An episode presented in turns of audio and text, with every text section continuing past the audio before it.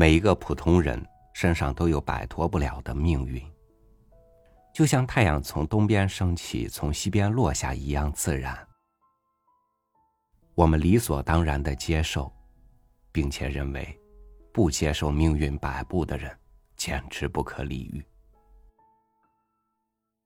与您分享欧文·维斯特的文章《艾米丽》。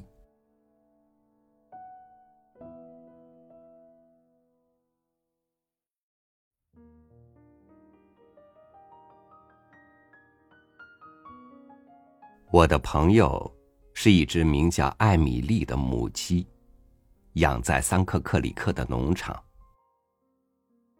我作为客人，承担了照看母鸡和火鸡，并修个鸡舍的任务。一天早晨，弗吉尼亚人看着我喂鸡，我三次把艾米丽从马铃薯上赶走。这是艾米丽滚到一起的。他准备从这些马铃薯当中培育出他的后代。艾米丽没有眼力，我说。我从前还从来不知道他的名字呢。这是我按家里一位老处女的名字给他起的。我想艾米丽不会下蛋。哎，这只鸡确实看起来挺怪。弗吉尼亚人一边饶有兴致的看着艾米丽，一边说：“它的尾巴有点不正常，严重的偏向一边，一根羽毛比其他的长出一倍来。由于它习惯坐在硬东西上，胸脯已经没有羽毛了。它的两条蓝色的腿又长又肥，得给她穿上裤子。”弗吉尼亚人说：“不然的话，他又把马铃薯当鸡蛋孵，你明白吗？”他以为他什么都能孵出来，马铃薯、葱头，甚至肥皂球。哦，他不紧不慢的说：“泰勒应该见见他，他将成为贝尔克里克的教师。”然后我们开始怀疑艾米丽是不是真的疯了。法官的狗在谷仓里生了几只小狗，艾米丽卧在小狗身上不肯起来，狗对这种安排挺满意，只在给小狗喂奶的时候才回谷仓。我猜小狗们以为大狗只是奶妈呢。弗吉尼亚人说，惊讶不已。他自己回到小屋里，坐在床上忧郁不语。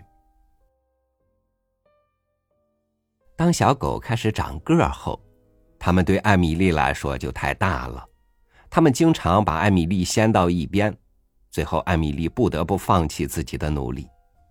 用弗吉尼亚人的话说，是失业了。我想在艾米丽的窝里放一些光滑的石头，好让她高兴。但弗吉尼亚人不同意，他说：“只要我在这儿，就不让艾米丽徒劳无功。”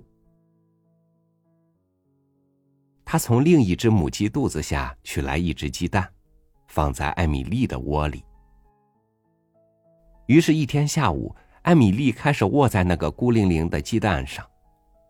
第二天一早，我就被谷仓里的吵闹声吵醒了。我冲进谷仓。看见艾米丽正疯狂的转来转去，那只蛋奇迹般的在十小时内孵出了小鸡。可能弗吉尼亚人是从一只已经孵蛋三周的母鸡那里拿了一只蛋。巨大的喧闹声把房子和小屋里的所有人都吸引过来了。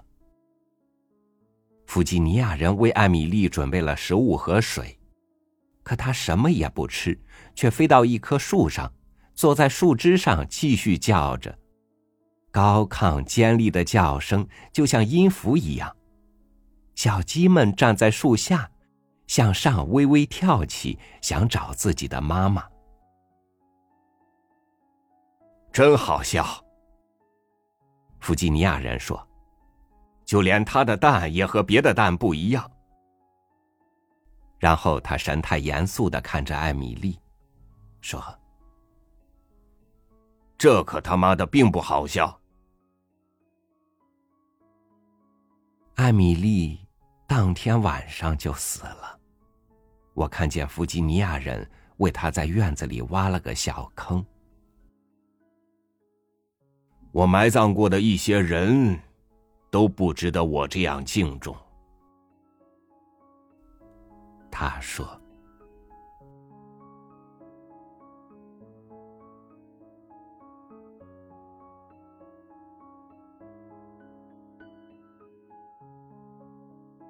哪一个开拓者不是荒诞的？